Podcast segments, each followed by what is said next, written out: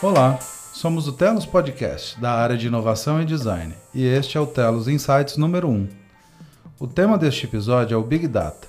Nessa edição discutiremos alguns aspectos dessa área da tecnologia que está revolucionando os negócios e o mercado de trabalho.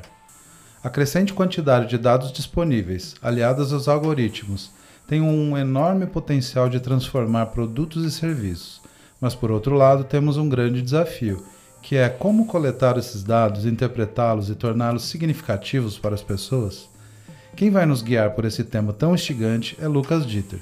Ele é cientista de dados e cofundador do Decodifica, fundador e pesquisador do Save the Data e palestrante sobre outros temas, como transformação digital, quarta revolução industrial e utilização de dados. Queria agradecer primeiro pelo convite. Valeu mesmo. Eu não sou daqui, eu sou de Curitiba, Estou aqui de passagem, sempre que dá, fico por São Paulo e daí coincidiu de eu, estar aqui também para poder conversar com, com vocês, trazer um pouco das coisas que eu já fiz na área de dados, de onde eu venho, por que, que eu trabalho com isso. É, eu, eu, não sou, eu não sou da área de tecnologia, é, de formação. Meu, minha formação é propaganda e marketing. Eu vim, me formei lá pela PUC do Paraná. Depois eu me especializei em gestão de marcas, então fiquei trabalhando com, com branding e tal, dentro do mercado de comunicação, dentro depois de uma consultoria de marcas e tal. Aconteceu que nesse processo, no meio do caminho, eu comecei a me interessar é, por conta própria, assim, porque estava lendo bastante coisa também sobre transformação digital, fui impactado pela, pelo discurso de quarta revolução industrial, etc e tal. E falei, cara, o que, que é isso? Assim, o que está acontecendo? Preciso, acho que eu preciso entender, preciso tentar me ligar do que que que estão falando, porque eu sei que no mercado que eu estava também dentro da área de publicidade, muitas das muitas das coisas que o pessoal falava já estava indo para, putz, a gente vai trabalhar com big data e a gente vai começar a fazer campanhas mais segmentadas, baseadas em análise de dados super complexas, e eu não fazia a menor ideia porque eu sempre fui da área mais criativa.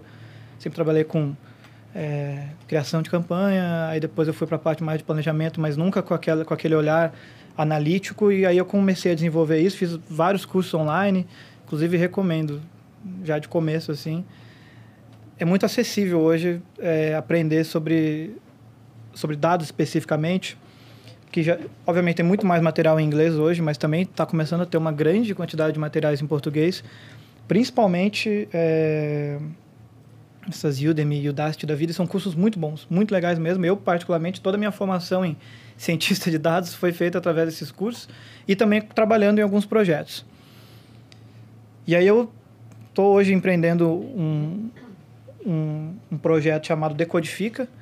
É um projeto que começou como um hub, como um portal de informação é, sobre tecnologia, para tirar o techniquez da área de, de tecnologia, que realmente, re, geralmente é muito restrito são termos muito técnicos, todos em inglês, que a pessoa que às vezes vem de fora, que pode se utilizar e pode se beneficiar daquilo, não entende. Decodifica, ele, ele trabalha na formação de, de empresas, através de cursos, através de formações especializadas, é, em company mesmo, para fazer transformação de, de mindset das empresas para trabalhar com, com digital.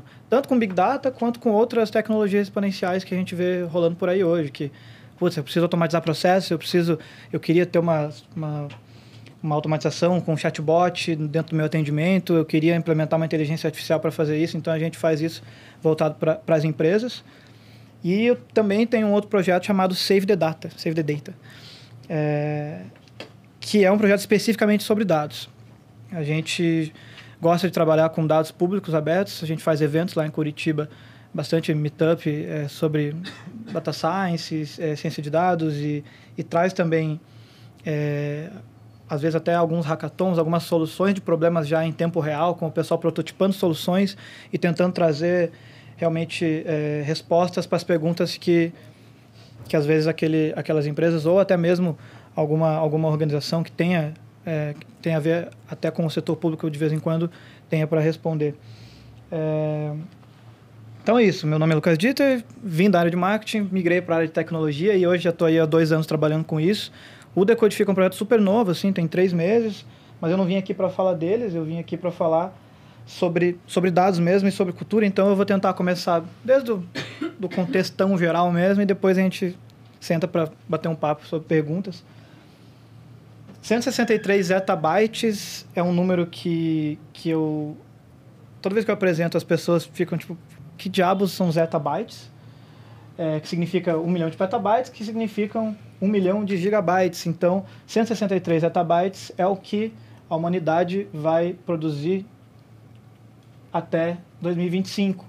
Hoje a gente produz aqui mais ou menos essa média de 47 zettabytes, ou seja, isso aqui eu trago só para realmente exemplificar um pouco como essa curva aqui ela é de fato exponencial e como a gente não consegue mais tomar decisões sem olhar para dados, sem olhar para números, sem olhar para o comportamento das pessoas. Isso aqui, no fundo, é o comportamento que a gente tem. Ninguém inventa esses dados, somos nós que fornecemos, né? Com as nossas pesquisas, com os, eh, nossos celulares, toda a conexão. E cada vez mais novas fontes de dados vão surgindo com uh, o barateamento da tecnologia e com o fácil acesso que a gente começa a ter com como outras coisas que, por exemplo, há cinco anos atrás você não via quase ninguém com um smartwatch. Hoje em dia meu pai está usando um. Assim, eu falei que vão fazer um clone dele lá na China. Ele deu risada. Tomara que faça. É, e aí eu, a gente começa a ver também hoje a aplicação de sensores é, na rua. Quando eu trabalhava com propaganda, inclusive, é, uma da, das piras que eu tinha, que era muito, muito claro assim, apesar de não necessariamente entender muito da área de tecnologia naquela época, tinha uma, algumas aplicações de, de, de, de colocar sensores para calcular o número de pessoas que entravam na loja, para ver o número de, de é, de compras que eram feitas e depois correlacionar esses dados e aí a gente ficava, meu Deus, como que a gente pode começar a fazer campanhas mais direcionadas para isso, mas aí sempre pensando no offline e tal. Uh, e eu, eu, nem sabia, na verdade, que isso chamava esse mundo dos dados, né? Então, esse aqui sou eu. Eu já falei um pouco de mim, então vou pular este, este slide. E hoje a gente vive, então, é, para dar um nome a essa explosão de dados, né? essa inundação de dados. Qual é a primeira coisa que a gente faz quando a gente acorda? olha o Twitter, manda, manda um WhatsApp, olha teus e-mails. É... Eu estou fazendo um experimento social comigo mesmo, estou botando o celular para carregar na sala agora. Porque daí eu, eu não tenho ele, daí eu não olho. Porque senão eu vou olhar mesmo, assim. É, me, me falaram, eu falei, meu, faça isso, tua vida vai mudar. E eu falei, nossa. E ela já era assim, né? Louco, mas a gente não lembra, na verdade, né? É, então, essa explosão de dados, ela representa o nosso comportamento. Então, hoje, quando a gente fala sobre pesquisar dados, sobre explorar dados, sobre utilizar dados para qualquer coisa que seja, para suportar a nossa decisão dentro de uma, dentro de, um, de uma empresa, dentro do nosso negócio, ou até mesmo simplesmente para entender mais o nosso comportamento, como é esse caso aqui, putz, eu estou usando realmente porque comecei a caminhar, faz natação, então eu gosto de, de acompanhar os meus resultados e tentar melhorar a partir disso. É, mas ele vem de comportamentos e nunca de respostas que as pessoas dão. Aqui é um, é um, negócio que eu acho muito legal, ele, ele, é bem simples, enfim, todo ano sai, é Every Minute of the Day. É, e aqui de 2018, esse pessoal faz uma, uma compilação sobre o que acontece no mundo de geração de dados a cada minuto. Então acontecem 97.222 horas de vídeo sendo streamados lá no Netflix, é, mais de 120 é, novos ganhos profissionais, novos negócios fechados. Os, é, mais de 4 milhões, é, usuários assistem mais de 4 milhões, 333.560 vídeos em um minuto dentro do, do YouTube. E tudo isso de respeito sobre como a gente está é, rodeado e com cada vez mais soluções tecnológicas é, que vão surgindo, vão, vão aparecendo depois de... É, através de aplicativos, através de de outras questões, a gente vai, vai gerando esses dados. E isso, se vocês olharem isso aqui para trás, é sempre menor, assim, é sempre uma curva é, que, que, que, declina se você fizer daqui para trás. Mas, com certeza, desse ano já vai ser completamente diferente, inclusive com outras soluções que vão aparecer por aqui, outras que morrem também, né? O Skype, antes ele era maior, inclusive, né? O Skype, ele começa a ser substituído pelos serviços da nuvem, etc e tal. Eu adoro esse número aqui, eu acho muito engraçado.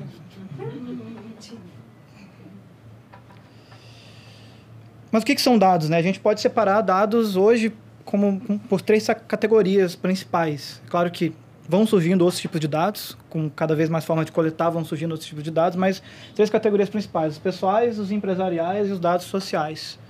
Os pessoais são os dados que a gente mesmo fornece, ou seja, o, o, o nosso uso através dos nossos celulares, nossos smartphones, é, smartwatches, a nossa TV, o carro, quando ele estiver conectado, e alguns já estão começando a ter, é, também vai emitir dados, a nossa geladeira, algumas aplicações que... Tem um cara, tem um amigo meu que, que ele mora ele mora fora e ele comprou uma geladeira. Eu não vi ela funcionando ainda. Eu peço toda vez para ele me mostrar, mas ele fala que a geladeira dele avisa já quando tá faltando coisa e já compra direto na Amazon e, e, ele já já pedem para entregar. Ele nem precisa fazer nada, né? Então ele, ele só seta lá, cara, eu sempre preciso de leite, sempre preciso de ovos e tal, tal, tal, e daí a geladeira mesmo entende, através da, da câmera de, de computação é, visual ali, é, e, e fornece esse dado dados empresariais, onde a gente vai ter, de fato, os dados que são gerados pelas empresas dentro dos processos operacionais, ou seja, dados de finanças, de logística, de vendas, de RH, etc. e tal, e dados sociais, onde as redes sociais dizem sobre comportamentos sociais, obviamente. Dados também demográficos, onde grupos de pessoas, clusterzinhos, estão separados, então a gente consegue entender quantas pessoas estão em cada região da cidade, quantas pessoas estão se movimentando dentro da cidade é, de carro ou não, ou de bike é, dados comportamentais, então como as pessoas se comportam em determinados horários, em determinadas situações. Isso aqui daí começa a poder também ser mensurado através de sensores. Estava é, participando no final de semana passado lá em Curitiba do Smart Cities Expo, é um evento que pelo segundo ano foi para lá agora e é um evento que fala só, só sobre cidades inteligentes e, e uma das palestras que eu gostei bastante é, é justamente sobre o que é, primeiro, uma cidade inteligente, porque Curitiba tem, deram essa alcunha, não sei exatamente como que, que isso foi alcançado de alguma forma, porque acho que quem mora em qualquer cidade hoje não considera a nossa cidade tão inteligente quanto poderia ser, ainda mais quando a gente faz, traça algum paralelo de comparação. Mas estava falando que a cidade ela é de fato inteligente quando ela entende o comportamento das pessoas que vivem nela. Então, a partir do momento que a gente tem uma praça que rolam muitos assaltos, e que rolam, enfim, que é uma região perigosa, como lá em Curitiba existem, é, perto de alguns pontos de ônibus mais afastados, mas que tem uma grande circulação de pessoas, quando você começa a mapear como essas pessoas se comportam, quais são os horários que elas estão lá, quais são as linhas que elas mais buscam, é, e você começa de fato a entender, ao invés de perguntar para elas o que, é que elas querem, você começa simplesmente a observar como elas se comportam e você oferece soluções que vão ter fit com aquele comportamento. Então você vai, obviamente, traçar um esquema de iluminação que, com, que comece a, a, contemplar aquela região de uma melhor maneira, você vai talvez mandar mais policiamento para lá, você vai fazer linhas que tenham horários mais próximos para a pessoa não ficar esperando tanto dentro do ponto de ônibus. Enfim, existem várias soluções quando a gente fala sobre cidades inteligentes, por exemplo, que é um, só um tópico dentro desse mundo de dados, de coisas que podem ser feitas, que elas vão muito mais de uma observação de comportamento do que necessariamente daquilo que a gente acha que precisa acontecer só pela tecnologia.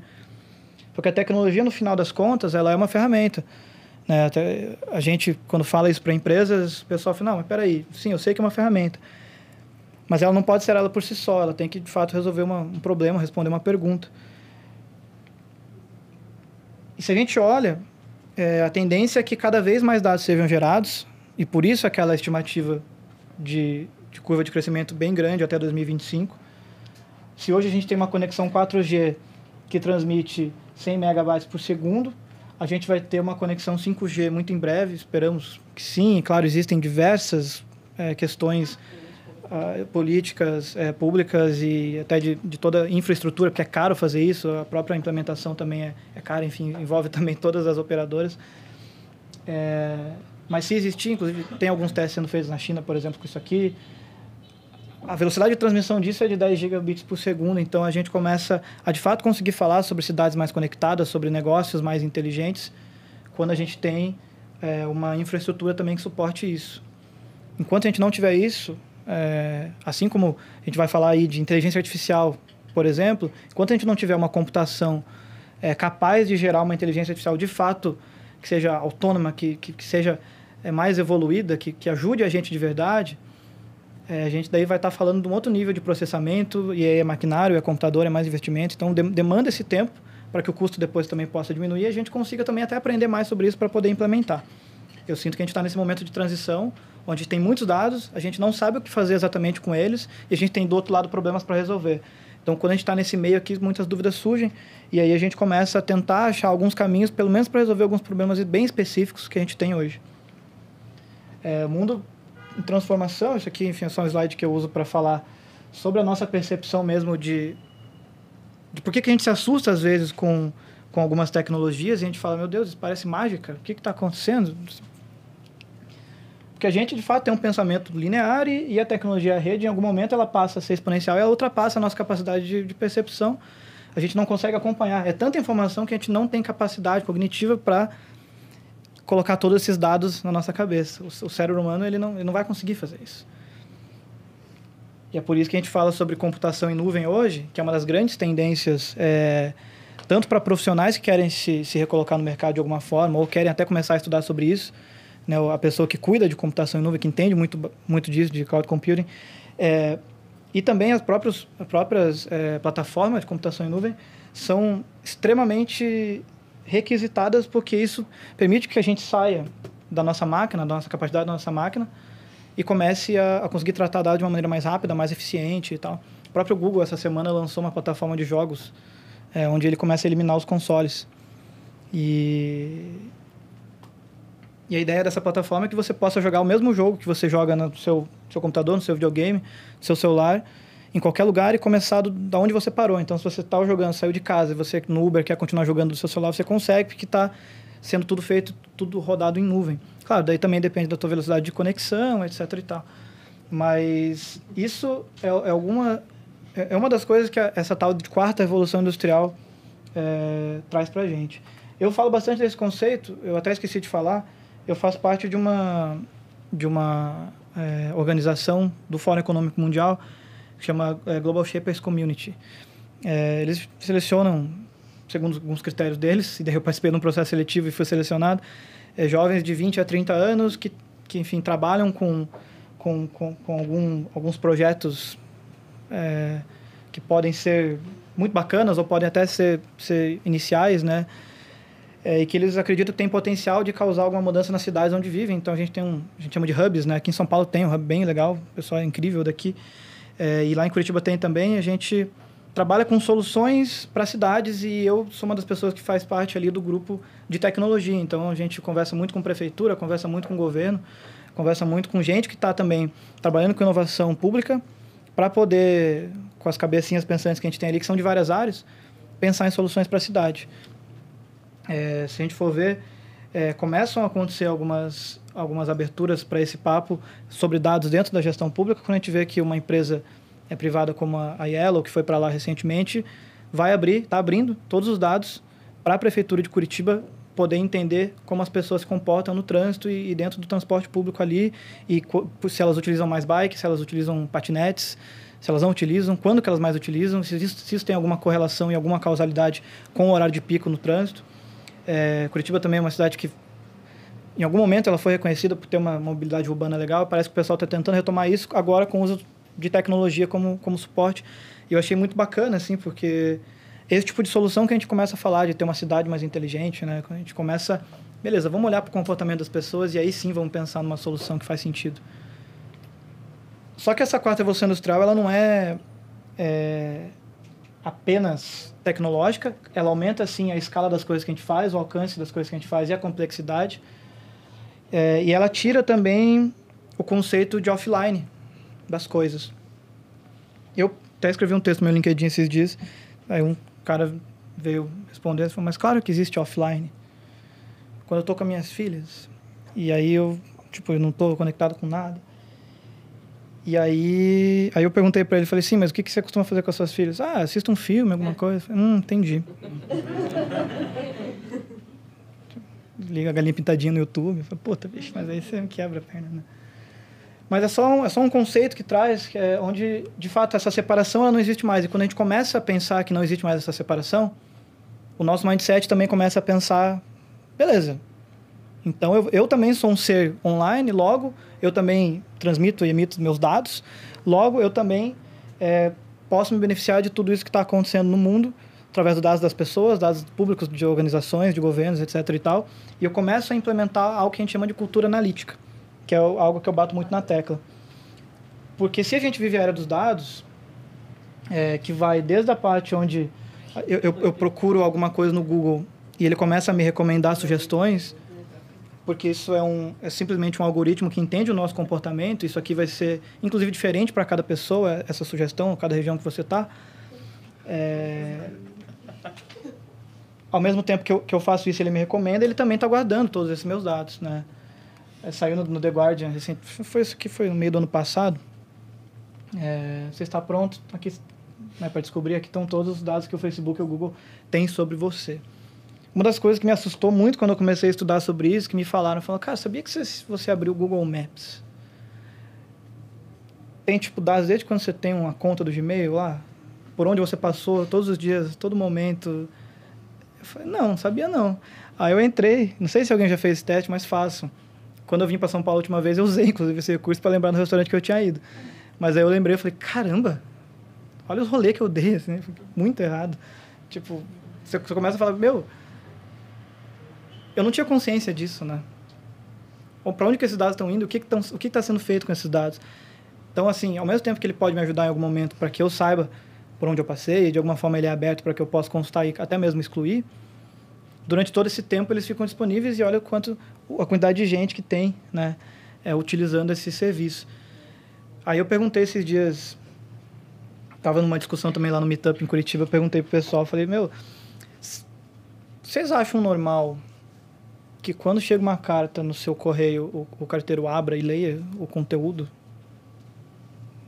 Provavelmente não, vocês vão ficar meio bravos, assim. Por que vocês acham normal que o Google leia todos os seus e-mails e veja por onde você passou e, e, e leia, e entenda completamente sua vida até mais do que você? E aí, só para gerar essa discussão, para a gente também começar depois a puxar um, o o que, que a gente está fazendo com esses dados, para onde que eles vão. Acho que ficou bem claro que a gente está gerando dados a todo momento, desde a principal pesquisa do Google até o momento que a gente está no, no YouTube, até o momento que a gente está caminhando por aí. Mas existem outras formas também de captação de dados que já existem hoje. Isso aqui é apenas alguma lista, é uma, uma lista de algumas delas, desde videovigilância, onde inclusive na China tem uma, uma implementação muito grande. É, mais, mais... Prenderam recentemente um cara. Prenderam recentemente um cara. Aqui em São Paulo também. São Paulo, Bahia.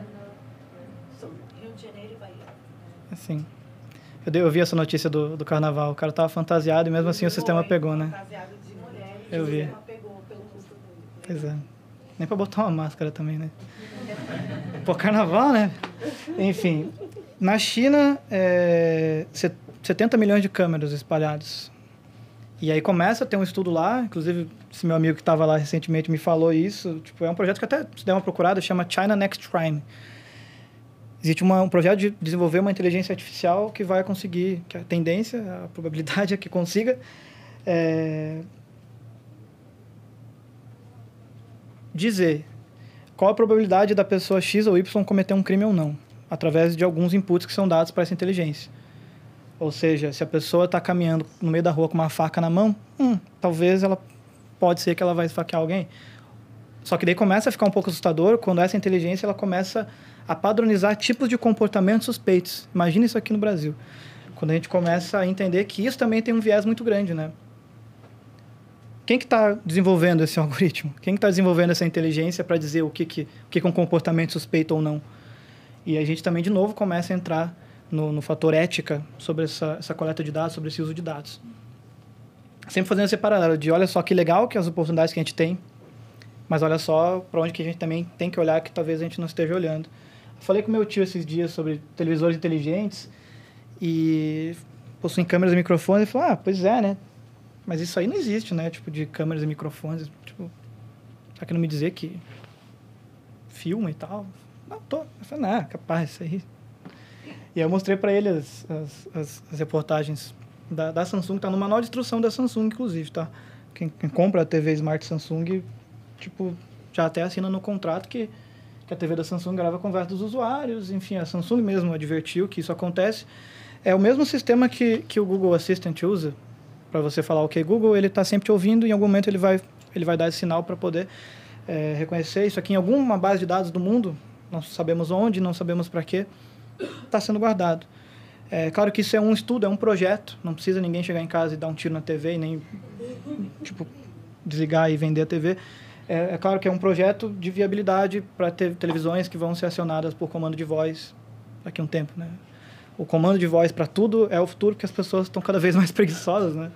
A gente antigamente digitava num celular de que tinha os números e as telas teclinhas desgraçadas, você ficava para mandar um bom dia, você passava cinco minutos e depois passou para o teclado é, é, de smartphone mesmo. E agora o comando de voz ele faz praticamente tudo, até porque a gente faz muita coisa enquanto faz outras funções, né? Então tá trabalhando e fala OK Google, não sei o quê. Tá dirigindo e fala OK Google Drive Home. Tá, enfim, fone de ouvido tá, tá começando a ter essa função também, para que a gente nem tire mais o celular do bolso, né? Falar com o relógio. Então, as televisões e geladeiras e etc e tal, come, a gente começa daí também a falar muito de internet das coisas e tudo isso. Eu estou trazendo vários termos que podem parecer muito bagunçados, mas o que acontece é que esses termos eles são muito correlatos, né? Quando a gente fala de dados, a gente fala das aplicações que esses dados vão, vão ter. É, a gente fala que uma inteligência artificial ela só é possível através desse combustível que, são, que é o Big Data, que a gente chama. É, quando a gente fala é, de machine learning, né, de, uma, de uma máquina aprendendo, a gente vai ter que, obviamente, dizer o que ela precisa aprender, ela vai ter que buscar esses dados para poder cada vez mais melhorar o seu algoritmo. É, falando de internet das coisas, é um grande provedor de dados, os sensores, e eles também se beneficiam disso. Enfim, isso tudo é igual Big Data. Tem um conceito bem clássico que é do Doug Laney, lá em 2001 ele, fez, ele criou esse conceito, é, mas já se fala sobre grandes dados desde a década de 90, é, o pessoal principalmente de tecnologia, né, que veio de computação mesmo, fala sobre isso, onde a gente pode, até existem outros vezes depois que eu vou, vou apresentar, mas que é o modelo de três vezes, que é o modelo mais tradicional do Big Data, para definir um pouco sobre o que é o tal de Big Data, que todo mundo fala. Volume, velocidade e variedade. O que, que a gente quer dizer com volume? A gente já viu cada vez mais dados sendo gerados a cada ano, a curva é de fato exponencial, cada vez mais fontes de dados surgem, ou seja, o volume ele é imenso, em algum momento a gente não vai conseguir nem ter noção do que tudo isso representa. Velocidade, cada vez mais velocidade de, de, de conexão e de processamento, então a gente começa a conseguir ter acesso a esses dados em tempo real. Antigamente a gente primeiro tinha alguns dados muito descritivos de pesquisas que eram feitas e a gente olhava e falava, nossa, bacana, vou olhar esse relatório ali, estão todos os dados da minha empresa e hoje a gente tem hoje empresas trabalhando 100% com dashboards em tempo real de todas as operações, de tudo aquilo que eu preciso ter noção para poder tomar uma decisão na hora, mais rápida, sozinho até mesmo é, com uma galera junto. E variedade. A gente chama de dados, a gente divide, né? Dados estruturados, que são os dados que a gente tem dentro de planilhas, que a gente já está acostumado a trabalhar dentro do Excel. Então, é, é muito fácil, porque para você fazer uma análise desse tipo de dados de planilha, é rápido, a gente já sabe, o próprio Excel às vezes já consegue fazer. Mas a gente também tem alguns dados que eles são não estruturados, que são os dados que vêm de diversas fontes, ou seja, dados de redes sociais, imagens, textos é, quebrados, vídeos, é, sensores, pings dentro do Google, enfim, dados de sistemas. O maior trabalho hoje que um cientista de dados tem é para poder fazer a limpa desses dados e conseguir estruturar eles minimamente para que alguma análise, algum insight possa ser tirado disso. Mais de 80% do trabalho de um cientista de dados hoje é nessa limpeza. Algumas ferramentas já existem, obviamente, para facilitar isso, que daí tem uma inteligência acoplada por trás, softwares mesmo que a gente paga mensalidade para poder facilitar a nossa vida, mas a variedade é cada vez maior, visto a, a, a velocidade e o volume das coisas, né? A gente daí tem outros dois vezes, até que daí uma, uma, uma definição um pouco mais nova, que daí adiciona aqui é, outros vezes, que é o V da veracidade, quando a gente começa hoje a falar muito de fake news e falar muito de qual tipo de dado é verdadeiro e qual é mentiroso, a gente precisa saber se aquele dado que a gente está analisando ele parte de uma premissa correta ou não. Então a veracidade é muito importante, aquele dado que a gente está analisando ele precisa ser real, ele precisa representar algo. E o outro, o último V, é o valor. Beleza, tem esse monte de dado aí, mas o que, que eu faço com isso, né? Setor privado, setor público, tem muito dado. Mas o que, que eu faço com isso? Qual que é o valor que eu estou extraindo disso? Como que eu trabalho com isso? É, a tecnologia como aceleradora, ela, é, ela, ela, ela, funciona para que isso ainda se torne cada vez mais exponencial. Hoje a gente tem aproximadamente 66% da população brasileira conectada. É, a gente já tem alguns estudos também para armazenamento de dados. Isso aqui é só uma curiosidade, tá? Mas é que eu trouxe até numa outra palestra, num outro contexto, mas é, acho que é bacana falar. o- a, a quantidade de dados hoje é tão grande que alguns cientistas, pessoal da Microsoft, já está estudando como armazenar é, dados dentro de DNA. Por quê? Porque apenas uma grama de código pode armazenar 215 petabytes de dados. Lembra que eu mostrei lá os petabytes, que são petabytes, que são 10... É, 10 gi- não, 10 gigabytes, isso aí. Isso aí, exabytes e depois gi- gigabytes. O código binário ele foi traduzido para a base DNA, a CGIT. É, né, então, 1, 0. O, um, o 0 vira, vira AC e o 1 vira GIT. E aí, beleza, isso não funciona, isso funciona. Isso aqui é uma imagem, um GIF que foi é, imputado dentro de uma, do, do DNA de uma, uma bactéria. E ele foi recuperado depois, né? Foi reconstruído. E então assim é, é legal mostrar porque a ciência ela vai ela vai de encontro às demandas que a gente tem. Hoje todos os dados, a grande maioria é, são armazenados em data centers físicos, onde demanda de fato muito muita capacidade de processamento, muita capacidade de, de, de, de infraestrutura.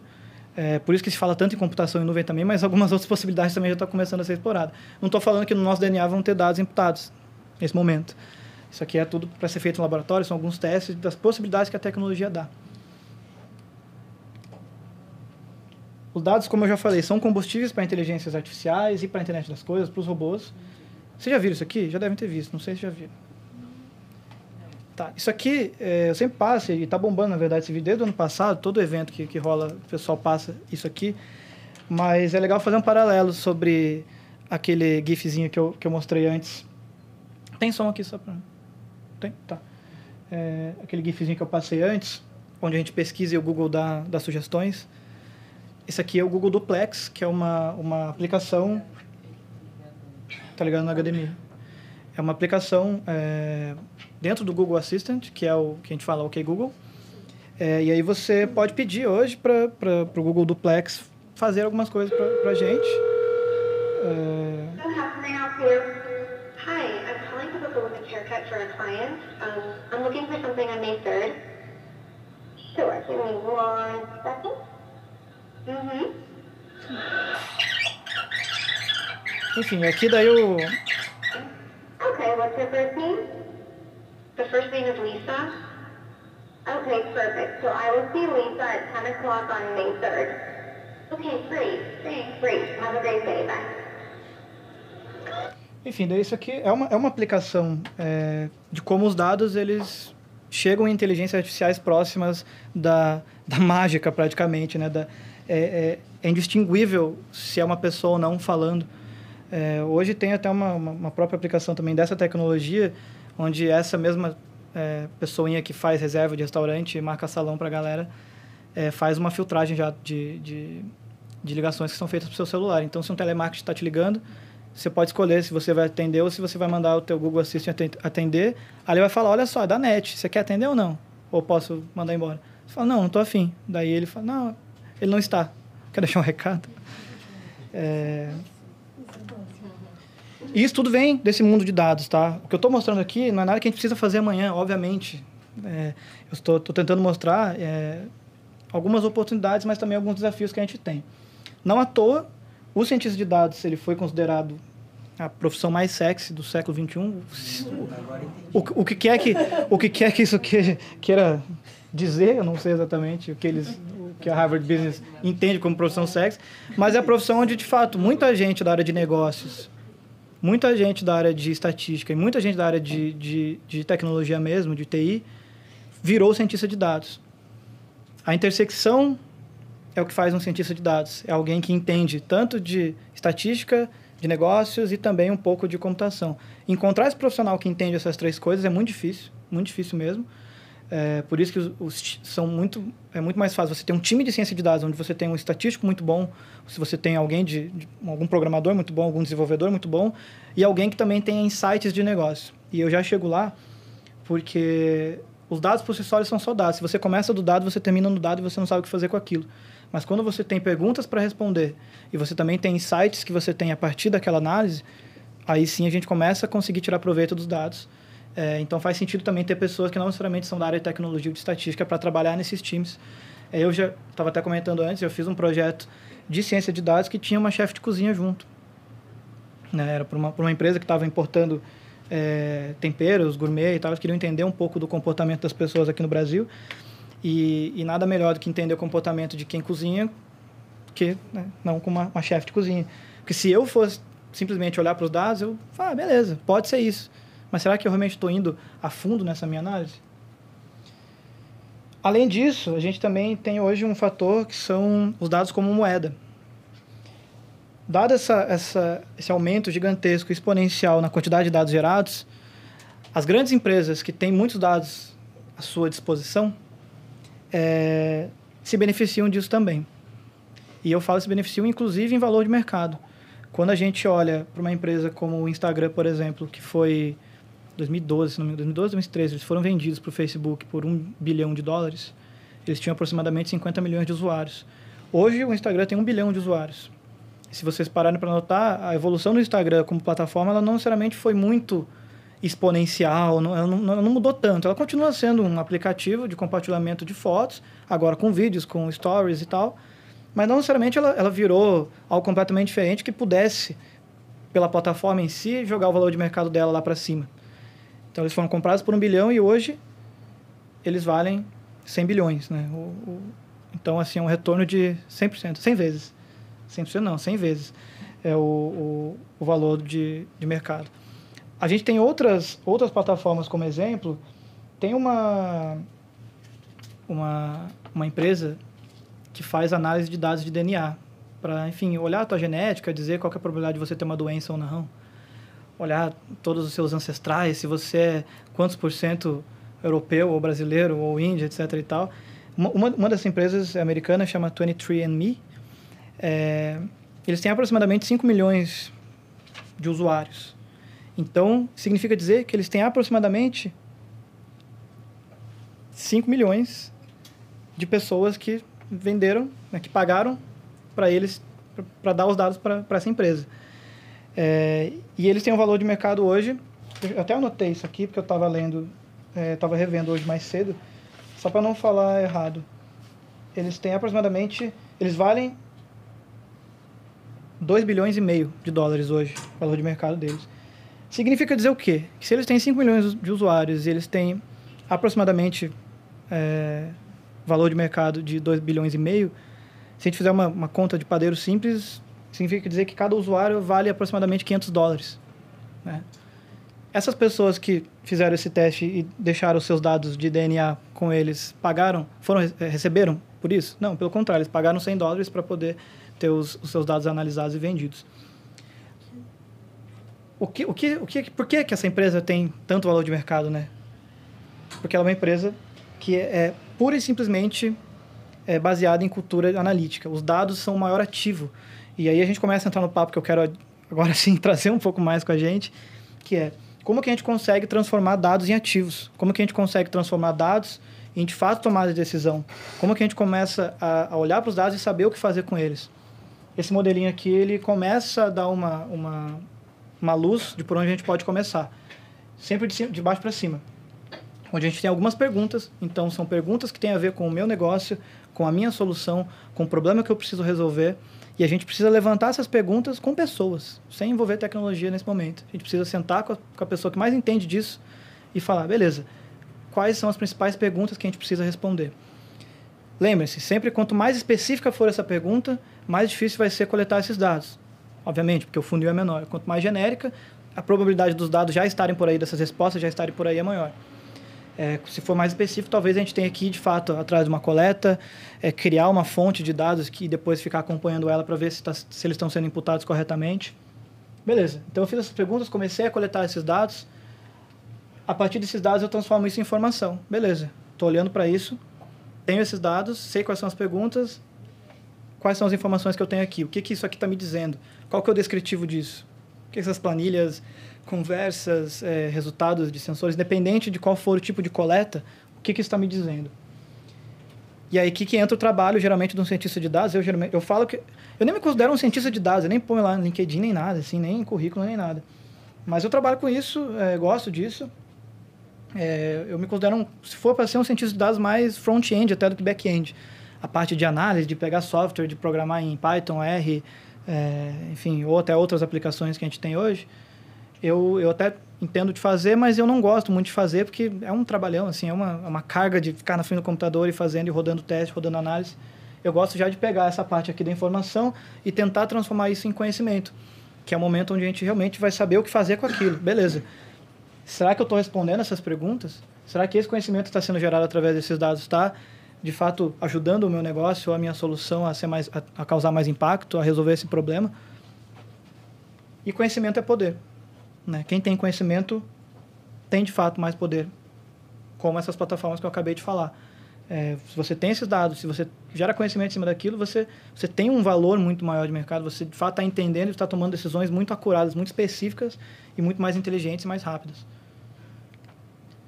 Aqui é o do, do exemplo do Instagram que eu dei. É, enfim, é, eles valem de fato 100, 100 bilhões, 100 vezes o, o, o valor que eles foram comprados. E aí agora a gente tem como novidade, nesse mundaréu de informação, é uma nova lei que coloca o Brasil na vanguarda da proteção de dados, dizem especialistas. Essa lei ela foi autorizada pelo, pelo presidente, pelo, pelo Temer no final do ano passado, é, muito em virtude de outras leis que, com a mesma característica que foram aprovadas primeiro lá na Europa e começou por conta das polêmicas que foram geradas através do uso de dados. Né? Todo mundo ficou sabendo da eleição do Donald Trump, etc e tal, Cambridge Analytica. Eu dei uma palestra uma vez sobre a Cambridge Analytica no final de 2017. E aí não, não tinha nem saído na mídia tanto assim, mas o pessoal que trabalhava com isso já tipo, sabia, já conhecia a empresa e tal, eles não tinham sido ainda indiciados e nem tinha saído no, no Fantástico ainda. Mas a gente falou sobre isso e a galera ficou assustadíssima. É, e aí eu achei que já tinha passado o hype. Aí eu conversei nas umas duas semanas, conversei com um amigo meu sobre isso, ele meio que tinha ouvido falar, falar, ah, pessoal lá, Trump, né, não sei o quê. E a hora que eu mostrei como que foi feito aquilo, o pessoal se assustou muito, assim, ainda. Então, a gente ainda não está entendendo exatamente o que pode ser feito com dados. É... Para para pensar, você tem o Instagram, o Instagram está te pagando para você usar seus dados? Não está te pagando. A gente começa a partir do momento hoje que é simplesmente do, do fornecedor de dados gratuito para pessoas que de fato estão se tornando como profissão provedores de dados. Porque essa lei vai permitir isso. Essa lei vai permitir que você é, diga se você quer ou não que essa empresa guarde seus dados.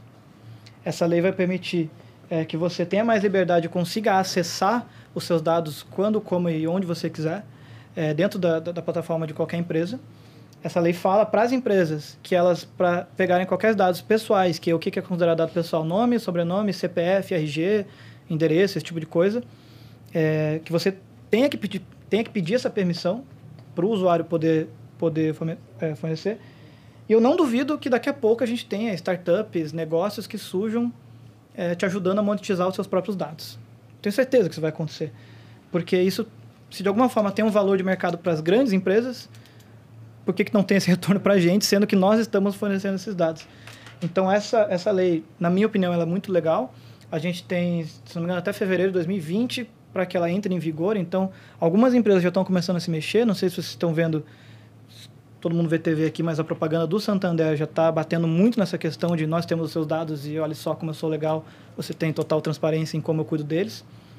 Que vai muito dessa nova mentalidade que as empresas também precisam tomar cuidado a gente não consegue mais utilizar dados do jeito que a gente acha que pode usar e da forma é, mais maluca possível. Mas beleza, acho que é legal olhar para essa lei com mais calma, dar uma lida nela. A gente tem uma, uma, um materialzinho que depois, se tiver os e-mails, eu posso mandar para todo mundo que a gente fez um resumo, um e-book sobre os principais pontos dessa, dessa lei é para empresas, mas acho que isso encaixa para qualquer para qualquer negócio. Ok, beleza, mas e agora? Agora é que todo negócio, toda solução, ela precisa ser guiada por dados pelo menos na nossa opinião e, e, e, e naquilo que os dados vêm dizendo para a gente.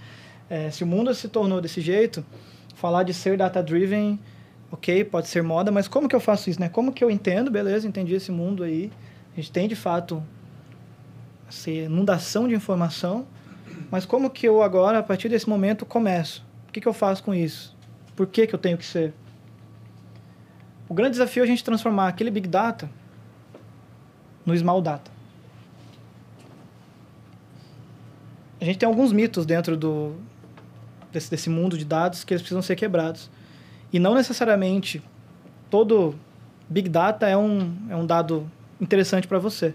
Se a gente tem tanto dado, tanta informação, será que eu preciso analisar todos esses dados, todas essas informações? Talvez não. Talvez se eu souber, se eu tiver inteligência, se eu tiver profissionais capazes de olhar e saber exatamente quais perguntas eu preciso e fazer um recorte desse Big Data, a gente começa a ser muito mais eficiente, a gente começa a, de fato, ser guiado por dados, tomar decisões guiados, é, é, guiados por dados. Ao invés da gente ter que fazer uma pesquisa e gastar muito dinheiro, porque antes era caro a gente ter acesso a dados, né? A gente tinha que fazer uma pesquisa, a gente tinha que perguntar para as pessoas. Eu trabalhei em instituto de pesquisa lá em Curitiba e eu sei o quanto as empresas pagam para ter um relatório de pesquisa tradicional. É caríssimo, assim, é muito caro. E hoje a gente tem outro panorama, as pessoas elas já estão dando esses, esses dados sem perguntar para elas, o que é muito melhor, porque você está olhando o comportamento e não uma resposta enviesada é, da pessoa, né? Se você tiver, por exemplo, um dashboard hoje na sua empresa, na sua organização, já tem exatamente aqueles dados que você precisa diariamente para poder coletar, você reduz o teu trabalho, você automatiza muito o processo e você consegue fazer essa transição de pegar só aquilo que você precisa, só aquele recorte que você precisa desse mundaréu de dados e utilizar para o seu, pro seu negócio, para a sua solução ser mais eficiente. Primeiros passos, quando a gente começa a falar disso, é, vamos começar por pessoas, por processos e por tecnologia, ou seja, isso precisa ser cultural. Não dá mais só para os tomadores de decisão ou para os líderes de governos tomarem as decisões é, no feeling e muito menos sem compartilhar o que os dados estão dizendo com o restante da, da equipe. É claro que quando a gente tem uma estrutura hierárquica mais tradicional, geralmente a, a tendência é que a última palavra seja de quem de fato vai, vai tomar a decisão. Mas a partir do momento que a gente tem todo mundo participando dos processos, a coisa começa a, a fazer parte do organismo da empresa. Quando está todo mundo compartilhando, inclusive porque trabalhar com dados é falar que, uma, que um setor ele se comunica com o outro. Né? O setor de vendas ele se comunica com marketing, que se comunica com de produtos, que se comunica com o de P&D, enfim. Então, se a gente começar a olhar para como as pessoas, os processos e a tecnologia vão, vão entrar nesse mundo, a gente a gente já tem um, um belo de um caminho andado. Pessoas. Pessoas precisam entender pelo menos o que são dados, para que, que eles servem, como, como que eu olho para uma planilha, para um, um dashboard e tiro uma decisão. Processos. Quais são os processos que eu preciso ter dentro da minha organização, dentro da minha solução, que vão facilitar a minha vida, que vão automatizar. E aí, quando eu falo de processo, eu falo de ferramentas mesmo, falo de dashboards, falo de aplicativos, falo de até dados, é, digamos assim, é, analógicos, onde a gente vai fazer coletas diárias é, e, e, vai ter inputs ali de informação também todo dia. E tecnologia, qual tecnologia a gente vai usar? Né? A gente tem um monte de software hoje, muitas ferramentas hoje que a gente pode utilizar, que são das mais baratas às mais caras, que a gente começa a conseguir colocar dentro do nosso, da nossa solução de uma maneira muito mais fácil que antigamente. Coletar os dados certos, importante, e se livrar dos errados. Então, é, é de fato saber fazer esse recorte esse aqui é um processo acho que o mais crucial. O grande problema de trabalhar com pesquisa, com análise de dados, com inteligência de alguma forma, é começar pela pergunta errada, porque quando chega no final a gente vai descobrir que que todo aquele trampo que a gente teve não serviu de nada e isso custa dinheiro, isso custa tempo e, e a gente não consegue mais perder tempo, né? E democratizar o acesso. Quando a gente descentraliza, faz com que os dados e o acesso a essa tomada de decisão seja multissetorial, seja fluida, todo mundo consiga ver, a gente começa a implantar uma cultura mais analítica. Claro, aí existem, beleza, como que eu coleto, como que eu faço, e daí isso a gente pode entrar numa discussão a partir de agora, mas isso é mais conceitual. Até tinha trazido aqui. É... É, era outra coisa que não estava nesse slide, eu anotei ali, que é o, o, grande desafio que a gente tinha antigamente, que é o desafio de armazenar esses dados. Beleza, eu, eu não, não tenho onde armazenar tanto dado assim, eu armazeno em planilhas do Excel, armazeno lá no meu servidor e tal. E hoje a gente tem a computação é, na nuvem, hoje a gente tem outras formas de armazenar esses dados com plataformas super acessíveis e super baratas que a gente pode utilizar. Então a gente tem hoje o desafio maior de sim transformar esses dados em informação. Daí volta lá naquele, naquela pirâmide que eu mostrei que aquilo ali precisa talvez ser o cerne da nossa, do nosso, da nossa discussão a partir de agora. Tecnologia para coletar e para armazenar já existe, é só saber qual, qual usar. Mas como que a gente transforma isso em informação? Antes a gente tinha os silos, né, que a gente chamava. Hoje a gente tem dados integrados, eles se conversam. Um dado se alimenta do outro. A coisa está em nuvem. Antes a produtividade, por conta disso, ela era muito mais individual. E hoje a inteligência ela fica muito mais coletiva quando a gente faz essa descentralização. Antes a gente tinha uma fila de processos por conta de muitas burocracias, de muitos processos acontecendo, e agora a gente fica mais automático e ágil porque a gente já sabe o que está acontecendo, então a gente já sabe qual decisão tomar. Antes a gente tinha muita dependência da área de tecnologia e BI. E hoje a gente tem uma independência é, com dashboards acessíveis quando a gente fala de implementar a cultura analítica em qualquer operação. Isso serve para governo, isso serve para empresa, isso serve para nossa vida. É, hoje eu, eu, particularmente, tenho um processo de tudo super automatizado, super, tipo, eu já sei o que eu preciso olhar, acho que todo mundo que trabalha com inovação, de alguma forma, já tem, já usa sistema Kanban e tal, muito, coisas muito mais visuais. Quando a gente começa a falar de tomar de decisão grande, que envolvem é, problemas que podem acontecer com a gente caso aquilo dê errado, acho que vale a pena entender, beleza, como que eu vou estruturar isso, porque é sempre personalizado. É, quando a gente fala de implementar a cultura analítica em qualquer lugar que seja, primeiro parte-se de uma imersão dentro do local, parte de entender como que as pessoas trabalham, quais são os processos que acontecem. Tá, tipo, aqui, pelo que eu entendi, usa-se bastante design thinking, usa bastante é, é, ferramentas de inovação mesmo. É, isso já é meio caminho andado para que a gente com, consiga implementar de maneira muito simples é, o acesso aos dados é, que sai da parte de operação é, e ele começa a servir como, como suporte de inovação, até de aumento de receita, etc. E tal. Ah, ah, isso aqui é uma pesquisa, eu esqueço do slide que tinha. Isso aqui é uma pesquisa é, do Serasa e outra dessa consultoria que eu, que eu mostrei, onde 83% dos profissionais brasileiros enxergam melhorias significativas na eficiência das ações após aprimorar suas soluções de qualidade de dados.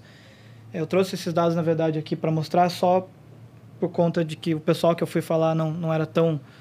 É, não tinha tanta noção e era pessoal bem executivo, bem dono de empresa mesmo, então é, trouxe esse dado. Um case aqui bem conhecidão já, é um exemplo de de decisão baseado em dados, são todos as, a, os lançamentos autorais Netflix. Ao invés de perguntar aquilo que as pessoas querem, querem ver, eles simplesmente observam aquilo que as pessoas mais gostam e aí eles cruzam essas informações e criam uma série personalizada para aquele público específico. É por isso que muita série, inclusive, é, que não está dando depois resultado, é cancelada, porque eles, com essa mentalidade, conseguem lançar muitos mais produtos fazer muito mais testes e aí se aquilo funcionar, funcionou, senão a gente tira do ar. Se não me engano, teve aquele... Aqueles que eram os oito irmãos lá, como é que era o nome? Sense8. Cancelaram, a galera ficou muito brava. Pois é. Só deu certo no Brasil. É, exatamente, só deu certo no Brasil. É, porque era um teste a partir de uma análise. Beleza, olha, a galera tá curtindo mais esse estilo, tá curtindo mais esse tipo de coisa, vamos, vamos lançar uma série é, com essa pegada. E se der certo, lindo, a gente faz mil temporadas. Se não der certo, não deu. Acho que o exemplo mais clássico e que ficou bem famoso foi o House of Cards, onde na época o pessoal estava assistindo muito a série é, que é originalmente é, inglesa e também tinha muita procura por filmes do Kevin Spacey e também é, as pessoas que gostavam do Kevin Spacey tinham uma tendência também a gostar da direção do David Fincher e aí eles juntaram todas isso numa receita de bolo só de olhar o comportamento das pessoas e lançaram é, o, o, House of Cards renovado e tal, e virou um sucesso, e isso serve para tudo. É, como que a gente consegue botar isso na nossa aplicação? Beleza, como que as pessoas se comportam? O que, que as pessoas mais, mais compram? Como que as pessoas se comportam na cidade? E como que eu posso juntar essa, e fazer essa receita de bolo acontecer? Uma dica de leitura é, que, eu, que eu trouxe, que, que eu acho legal, é esse livro. Eu acho que ele é bem introdutório mas ele é, é lindo porque ele, ele vai de, de A a Z, assim, na, na estratégia de dados. Quando a gente fala sobre estratégia de dados, a gente está falando é, de tratar dados de fato como, como ativo, é, de você de fato transformar o Big Data em Small Data. Esse livro ele vai ajudar a gente a conseguir fazer isso. Uh, e aí eu queria aproveitar esse slide, porque esse livro ele também traz alguns mitos sobre o Big Data. E daí, para finalizar esse papo, é, e deixar um pouco mais fluido, com pergunta e resposta, para parar de dar palestrinha, vou só falar sobre isso. O primeiro é o algoritmo resolve tudo. As pessoas têm uma tendência a acreditar que basta a gente ter, beleza, um monte de dados e ter um algoritmo que funciona que as respostas vão sair automaticamente do outro lado. E não é bem assim. Hoje a gente precisa muito de capital humano, de inteligência humana, de pessoas que entendam dessas habilidades é, de análise para poder dizer se aquele algoritmo ele está sendo, ele está funcionando de fato, se aquela decisão ela realmente está suportando aquela pergunta que eu preciso responder. É, inclusive porque o algoritmo ele sempre tem o viés da pessoa que programou aquilo, que desenvolveu aquilo, né? É um problema que eu sempre sempre enfrento é quando eu vou pegar cliente nessa área é, é que muitas vezes o, o tomador de decisão, o dono do negócio, a pessoa que contrata, ela quer comprovar através dos dados alguma algo que ela já queria fazer. E aí ela fala, putz, pô, eu, eu queria lançar esse produto aqui. E aí eu vou fazer uma pesquisa. E aí a pesquisa diz que, tipo, cara, não lança. E a pessoa fica brava, ela fica tipo, não, pô, não, isso tá errado, essa pesquisa não funciona. E o processo ele precisa ser exatamente o contrário. Ele precisa ser, beleza, eu preciso lançar produtos, você, consegue tirar dados daquilo. Qual tipo de produto tem mais probabilidade de ter sucesso, de, enfim, de, de ter fit com o mercado, etc e tal? Por que não? Então, desfazer essa lógica de que o algoritmo vai me dar as respostas, não, eu preciso também ter a noção de que a gente também tem o, o viés humano dentro disso, ok, é, que os dados suportam essa nossa decisão, mas ao contrário também é verdadeiro, né? A gente precisa ajudar os dados é, com a nossa análise, com a nossa capacidade cognitiva e com a nossa interpretação em cima disso. O segundo, é, acho que todo mundo já, já deve ter ouvido falar, que correlação não significa causalidade. Então, quando a gente olha para um dado que, que diz que o A acontece e o B também acontece na mesma linha do tempo e eles aumentam é, da mesma forma, vamos, vamos parar para olhar se aquilo de fato representa algo ou se aquilo de fato só é uma correlação que existe, mas uma coisa não tem nada a ver com a outra. É, uma causalidade é quando de fato um, um evento A influencia no B e o B é influenciado pelo A. Se essas coisas, se você, fizer um teste no B e não e não for por conta do A, aí a gente não tem causalidade. E muito, muito, muito do que acontece hoje é as pessoas acharem que só a correlação importa. E aí a gente tem várias e várias é, notícias que, que comprovam. Tem até um dado bizarríssimo, assim, que o número de, de assassinatos acontece na mesma proporção que a venda de sorvetes acontece é, numa cidade dos Estados Unidos.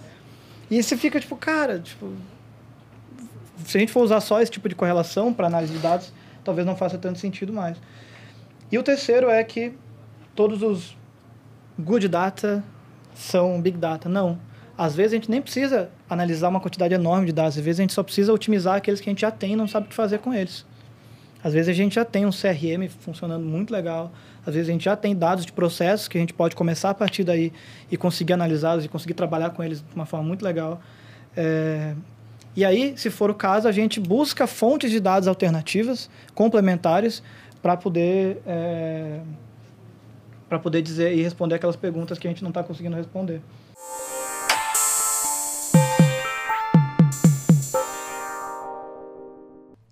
Finalizando então esta parte conceitual, vamos agora para as perguntas dos convidados.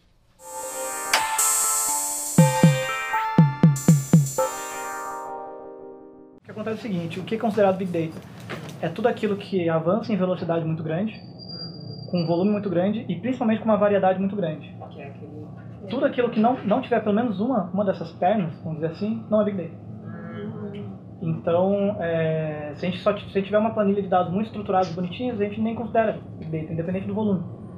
É, mas se a gente consegue fazer um recorte de uma planilha e depois tem que estruturar isso e tal. Eu, por exemplo, fiz um, um projeto esses dias que era para o e-commerce e a gente fez um recorte de uma mega análise de Big Data, uma semana de análise dentro de um, de um site, dentro do e-commerce, a gente tinha mais de 3 milhões de entradas, é, com dados aí estruturados só daquilo que a gente precisava.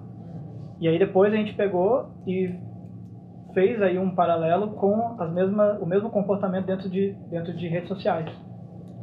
Tipo, o pessoal lá da, empresa tinha uma ferramenta que conseguia puxar dados de Facebook, Twitter, acho que até Instagram conseguia.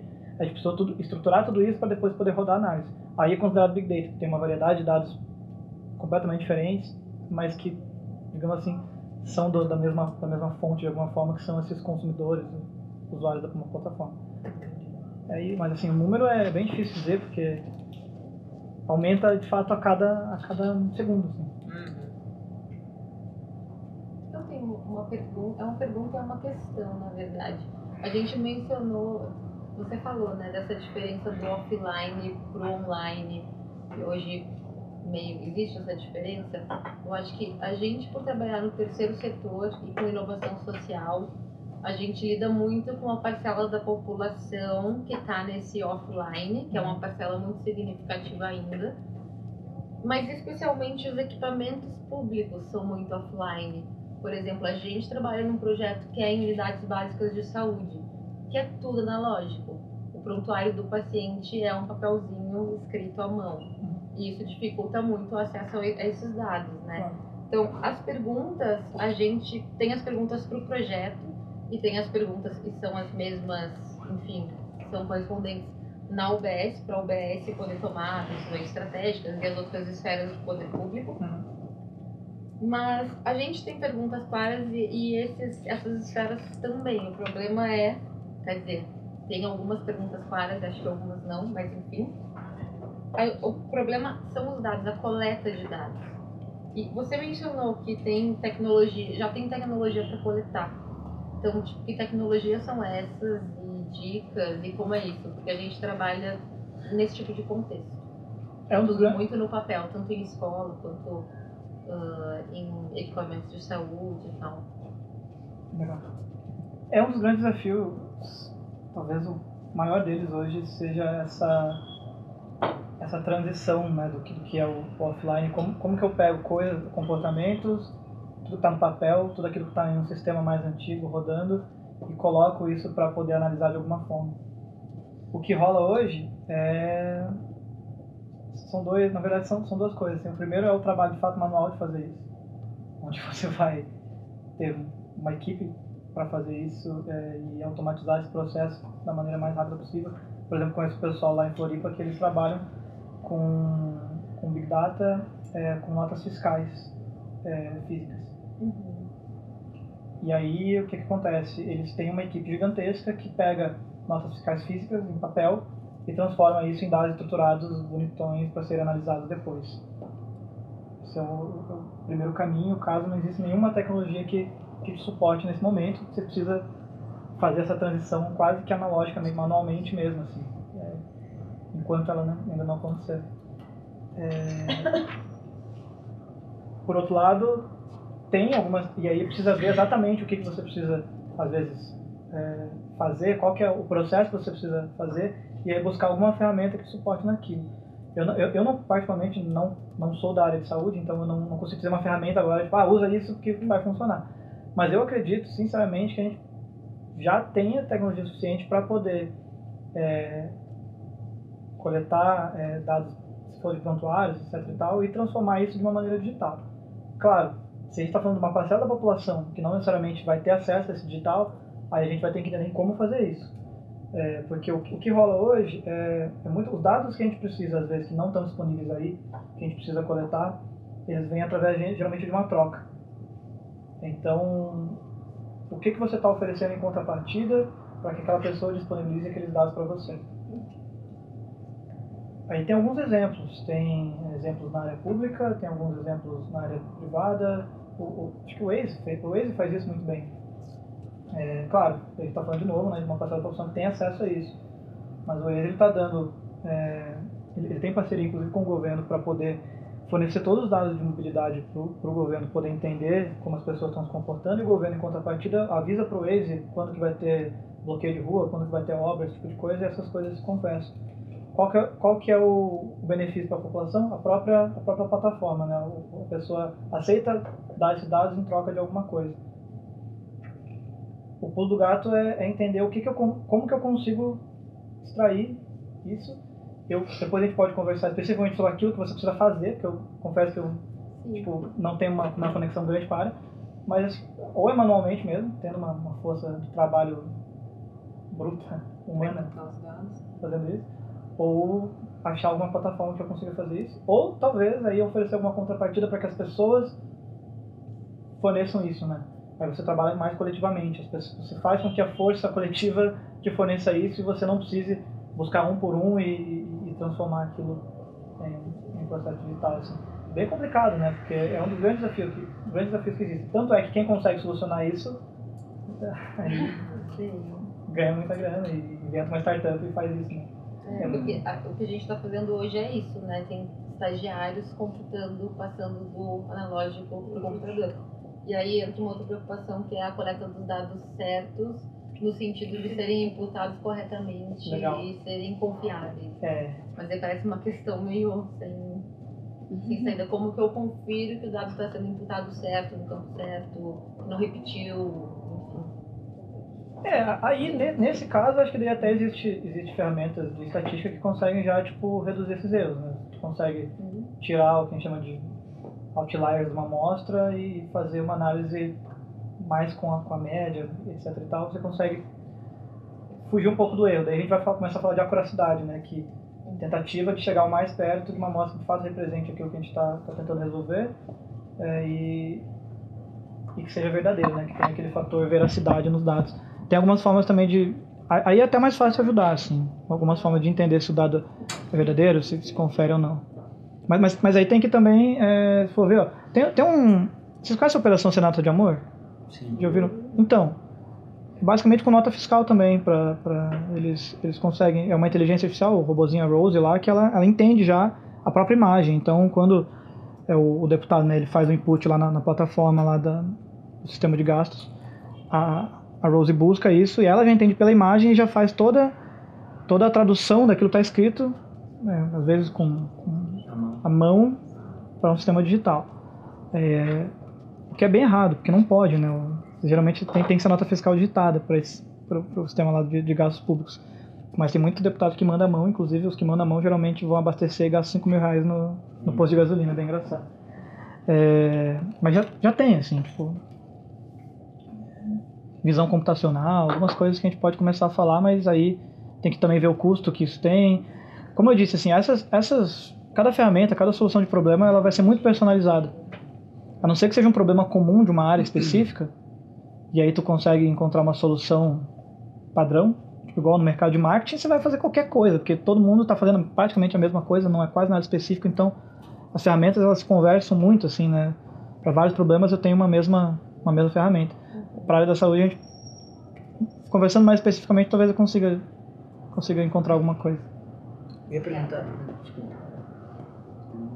se no conceito de Big Data, pelo jeito não entra então os dados que hoje a gente tem fornecido pelo governo, dados de pesquisas, estatísticas, ou até inputs mesmo em sistemas operacionais. Pegando o exemplo da década, do projeto que a gente trabalha em Saúde, tem um sistema que é o sistema é, onde eles imputam parte dos dados é, da, da saúde são imputados no sistema que chama SIGA. né? Mas não sei se ele tem uma, uma velocidade, volume e, e variedade é, é, que se encaixariam no, no conceito. Essa era a pergunta, se esse tipo de dados se encaixaria, esses dados fornecidos que a gente já tem pelo governo, que não sejam necessariamente dos comportamentos é, que a gente vai dando os dados nesses aplicativos, nessas coisas, esses dados mais é, pontuais. Uhum. Tudo bem, lá tem dados de consulta também, mas que são imputados depois, enfim, a velocidade é outra. É, e outra pergunta, é, complementando essa, é, é é nesse desafio de quem são esses profissionais, ou com quem que a gente pode contar para ajudar na coleta desses dados ou na análise disso de maneira estruturada.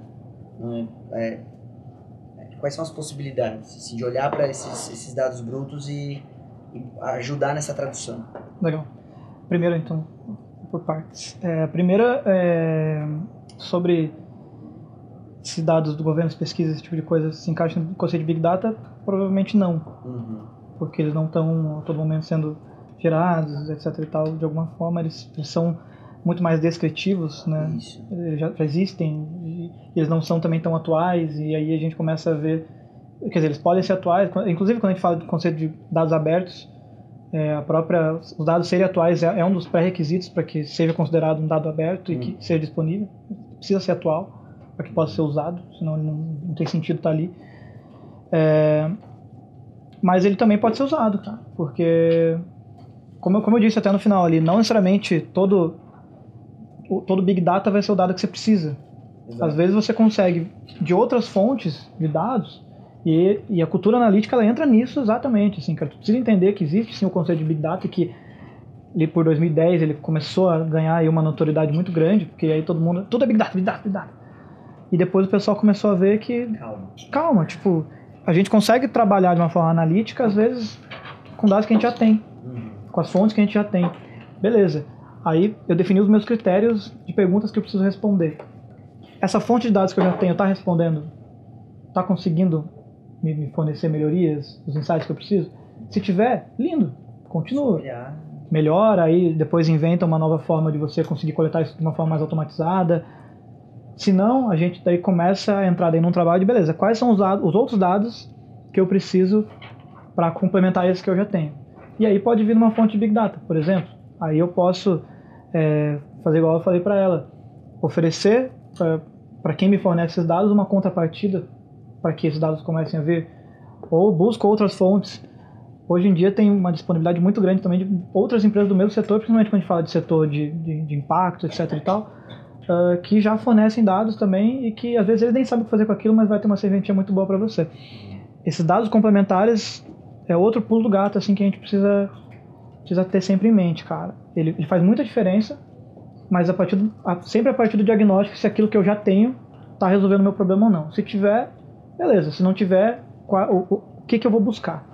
E aí sobre profissionais, cara, muito se fala que ciência de dados é um esporte coletivo, mesmo assim, porque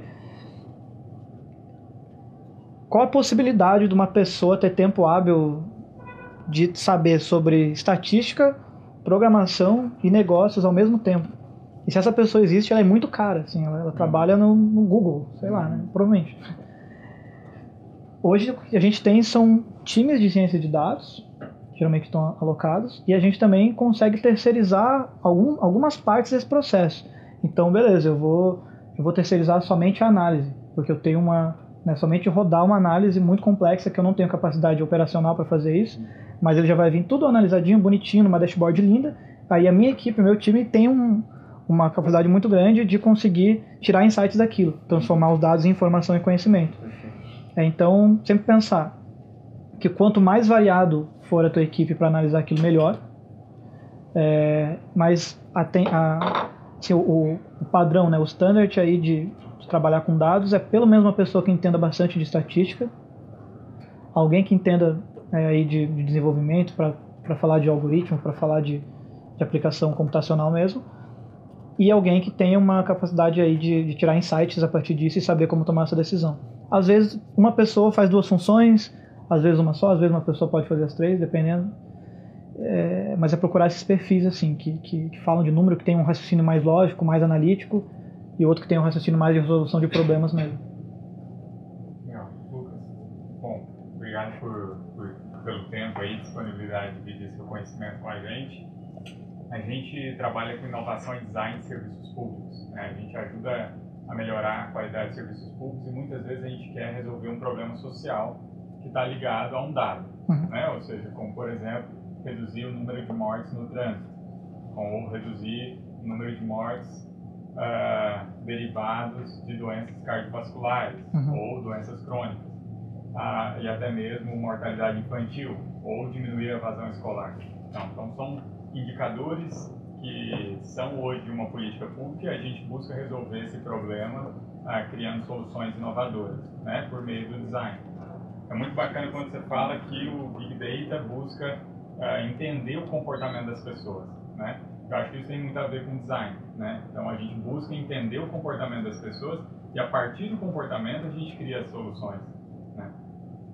Então isso é muito bacana. Agora, acho que um alinhado em relação ao que foi colocado aqui, que a gente muitas vezes não tem esses dados estruturados, uhum. e esse é um grande desafio no governo. Então, onde esses dados de mortes no trânsito eles estão? Eles estão no IML, eles estão na polícia, né, a, na perícia, ou ele está uh, no DataSUS, né? E qual é o custo para a gente conseguir colher esse dado? Uhum. Porque se a gente pensar que a gente precisa estruturar um projeto para estruturar o dado, para depois entender e depois a gente criar uma solução, depois a gente prototipar e depois a gente a gente está falando de um processo muito grande, Sim. né? Quando você fala, por exemplo, eu imagino uma plataforma como o iFoods, né, ou a Yellow, ou o Waze, o Google, uhum. ele já tem esse dado claro. muito bem consolidado, estruturado, e é mais fácil gerar inovações de serviços, né? Uhum. Então, como é que você vê para a gente que quer entender mais sobre esse assunto? não como cientista de dados, mas como designers. Ah, qual que seria esse primeiro passo, assim, pra gente? Aplicar nos nossos projetos, né? Ou seja, é, qual que seria o primeiro passo para quem entende, é consciente e quer começar a usar ou trabalhar mais com dados? Legal. Eu falo até muito de Waze, iFood, Netflix, etc. Até porque às vezes fica mais fácil de entender, porque Sim. por serem empresas que todo mundo tem acesso e vê toda hora e tal. Lá em Curitiba a gente tem contato, não sei se já ouviram falar do pessoal do Robolaura. Como Laura? Robolaura é um projeto, depois pesquisa, é um projeto fantástico. O Robolaura ele tem como propósito de existência reduzir o número de mortes é, causadas por sepsis dentro de hospitais. É, então eles começaram tentando resolver um problema pequenininho, que era entender é, quais eram os parâmetros que diziam qual a probabilidade da pessoa ter sepsis ou não. Batimento cardíaco, é, o nível é, do, do- de oxigênio, é, o, tipo, o tipo de resultado do exame que eles estão fazendo ali diariamente dentro dos hospitais. E isso serve para depois poder dizer para o médico é, dar, aquele, dar, dar aquele suporte mais rápido ou não. Né? Então, o Robolaura ele foi atrás de co- conseguir coletar esses dados, porque esses dados não existiam. É, apesar deles já estarem lá no hospital, ninguém coletava isso dessa maneira. Então, eles desenvolveram um sistema capaz de primeiro coletar esses dados, porque se esses dados já existissem, é, de uma forma analisar. estruturada, bonita, lindo, era só analisar e dizer. Então, primeiro eles tiveram que começar, beleza, como que a gente vai desenvolver isso para coletar esses dados? E aí eles desenvolveram um sistema onde, dentro do hospital, passaram um tempão dentro do hospital, fizeram uma imersão, e aí descobriram, é, conversaram com médicos, obviamente com especialistas da área, e aí descobriram quais eram os parâmetros que eles precisavam dar um, olhar. A partir disso, eles desenvolveram depois um modelo é, que fala qual é a probabilidade daquele paciente ter sepsis ou não. Porque existem padrões, né? E quando você começa a entender esses padrões, aí a tua tomada de decisão fica muito mais fácil. Ou seja, é, depende muito da solução que você precisa, mas não é impossível como não foi impossível para o Robolaura. Eu acredito que eles entraram é, dentro dos hospitais para resolver um problema muito específico, que era entender qual é a probabilidade das pessoas terem sepsis ou não, porque essa doença especificamente, se o médico às vezes demora duas horas para atender, o paciente já está com a infecção muito mais espalhada pelo corpo, e se o médico resolver antes, ele, a- a- obviamente a probabilidade é que a pessoa se cure, né? não morra. É, e aí, cara, eu- o que eu vejo é que assim, é bem personalizado hoje trabalhar com dados. Eu entendo que existe uma curva de, de aprendizagem grande aí quando a gente está nesse processo, mas a gente consegue eliminar algumas etapas é, que a gente já tem conhecimento. Então, se está falando de, de mortes no trânsito, por exemplo, beleza.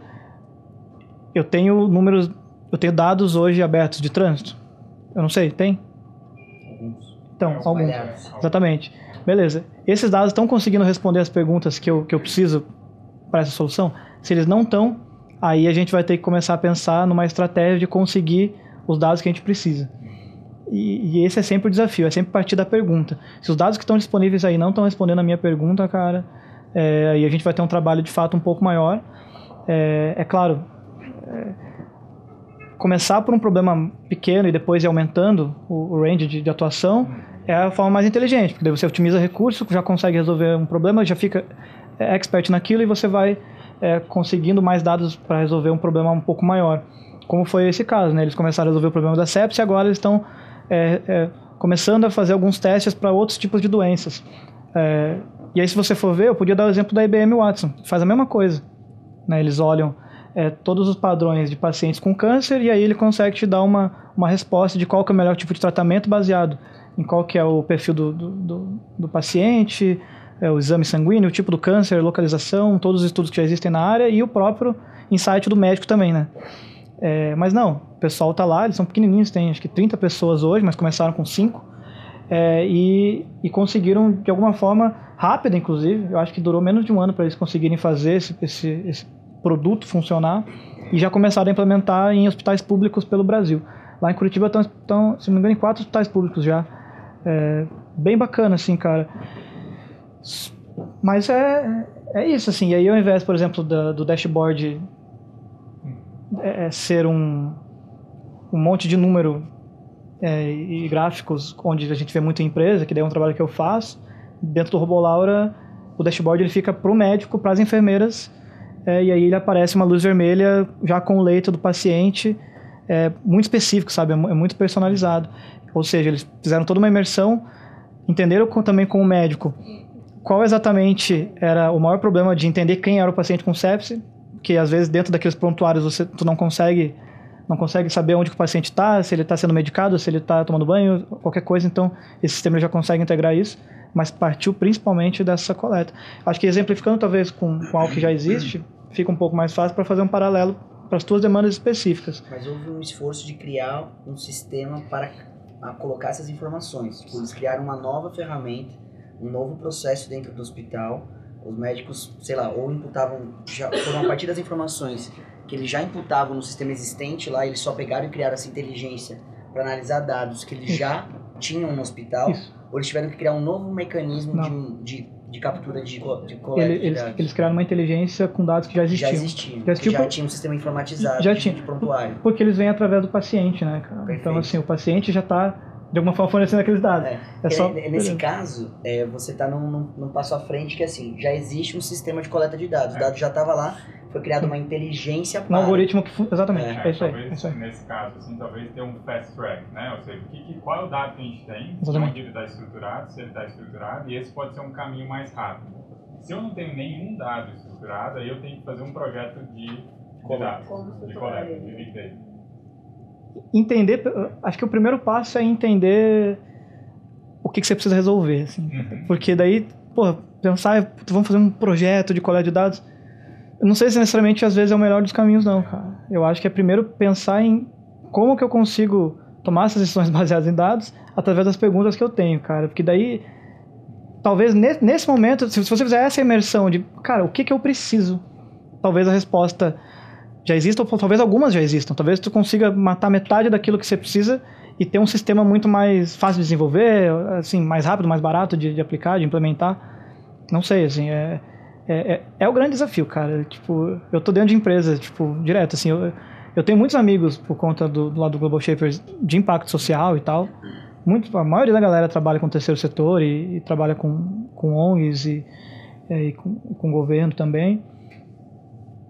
Mas eu tô dentro de empresa, né? Então eu vejo já a iniciativa privada de dentro e vejo que a galera ali tem também uma outra linguagem, assim. E, e eu gosto muito de, de começar também a tentar trazer essa mentalidade de implementação para a galera de, de trabalhar no Data for Good, né? Tem esse movimento. Estava no, no Social Good no final do ano passado e aí foi lançado um, um projeto e até rolou uma imersão bem grande de, de Data for Good, ou seja, a gente tentar entender como que a gente resolve problemas sociais é, através de tecnologia como, como suporte.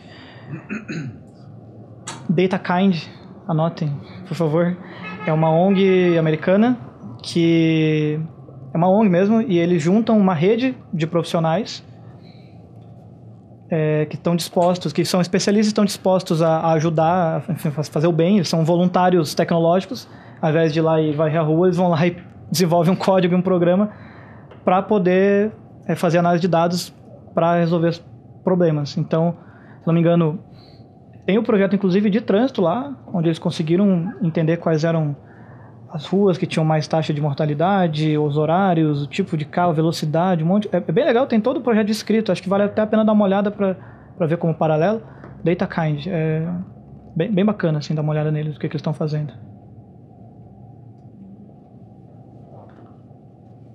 Pegando um gancho nessa, nessa pergunta, a minha vai um pouco nessa linha do social, né? A gente vive num país extremamente desigual e essa desigualdade gera inacessibilidade da- desse mundo digital para muitas pessoas, né?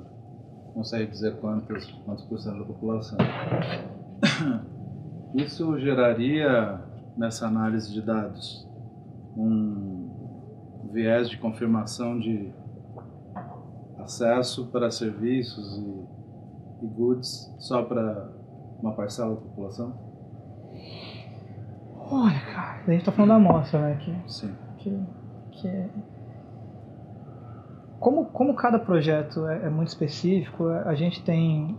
A gente geralmente acaba dividindo muito pela, pela, pela característica daquilo que a gente está tá falando. Quando é um projeto mais social e se a gente consegue ter acesso a, a outras coisas que nos complementam e nos confirmam, não. Por exemplo, dados do IBGE, dados da ONU, dados, enfim, que, que existem, estudos sobre o país que de alguma forma vão nos suportar ali numa decisão e numa hipótese que a gente pode criar para ser confirmatória ou a gente vai refutar ela. Quando é só sobre bens e serviços, porque daí geralmente é um público-alvo muito específico que precisa ser atingido e tal, e daí ele é mais é um recorte um pouco menor da população. É, e aí sim, é, acaba não, não realmente abrangendo essa parte da população que não tem acesso. Acho que, se for falar mais conceitualmente, assim, um outro grande desafio que a gente tem hoje, sim, é, é, é isso é, de, de entender, inclusive no, no próprio fórum do ano passado, que foi aqui em São Paulo, a, a pergunta, o tema de discussão era, essa, era esse, assim, como que a gente pode, é, num país tão desigual, implementar a, essa tal da quarta evolução beneficiando todo mundo, né? Uhum. É, a gente não consegue hoje olhar para a tecnologia e, e, e, fazer com que ela repita os padrões de comportamento que, que já são passados, né? Ou seja, de de continuar beneficiando só o pessoal que tem acesso e não beneficiar as pessoas que não têm esse acesso. A própria, a própria, a própria acesso à tecnologia que a gente tem pode ajudar a fazer com que essas pessoas comecem a ter acesso e comecem também a receber essas benesses. Mas, por exemplo, se a gente está falando de, de implementação de análise de dados para um serviço público, essas pessoas vão ser beneficiadas, ainda que seja através do intermediário. Ou seja, se a gente está falando de melhorar a saúde, de melhorar a educação, de melhorar o trânsito, essas pessoas são beneficiadas ainda que elas não tenham acesso quando a gente daí está falando de produtos, serviços, pesquisa, esse tipo de coisa, de fato, uma parte não, não tá excluída. Ela está excluída porque ela não está gerando esses dados estão sendo analisados, né? E, e, eu acho que também a gente tem que daí também ter um olhar bem cuidadoso, porque apesar da gente ter também um, um, uma desigualdade grande, muita gente, cara, muita gente já começa a fazer parte desse mundo digital, que smartphone está barateando, a, uhum. a, questão do acesso à internet também é mais barata, e essas pessoas também querem fazer parte disso, né, cara? Elas querem fazer parte do mundo. Então, é, acho que, que a gente tem um, uma perspectiva bacana, tem algumas iniciativas bem globais, né, de internet para todos, de projetos que estão surgindo para isso. No Brasil, não sei exatamente em que pé que a gente está nisso, mas eu acho que é só algo a se olhar, assim, cara. Hoje eu vejo que não tem muita escapatória além de pensar em, em soluções muito mais estratégicas e menos pontuais, pensar mais, mais global, sair da nossa, da nossa ilha aqui, olhar lá de fora e falar, beleza, como que eu posso usar essa tecnologia para melhorar a vida dessas pessoas, ainda que seja, ao invés de fornecer uma solução para ela, fornecer a solução para um serviço que ela utilize, de, de, transporte público, de educação, de saúde, que daí é o que a gente consegue fazer por enquanto, né? E aí em parceria, obviamente, com política pública e tal, que precisa ser implementado, né? Mais uma pergunta as, as empresas de crédito, de cartão, as financeiras, fintechs, os, os, grandes bancos e tal, têm informações sobre o que a gente compra no supermercado, por exemplo.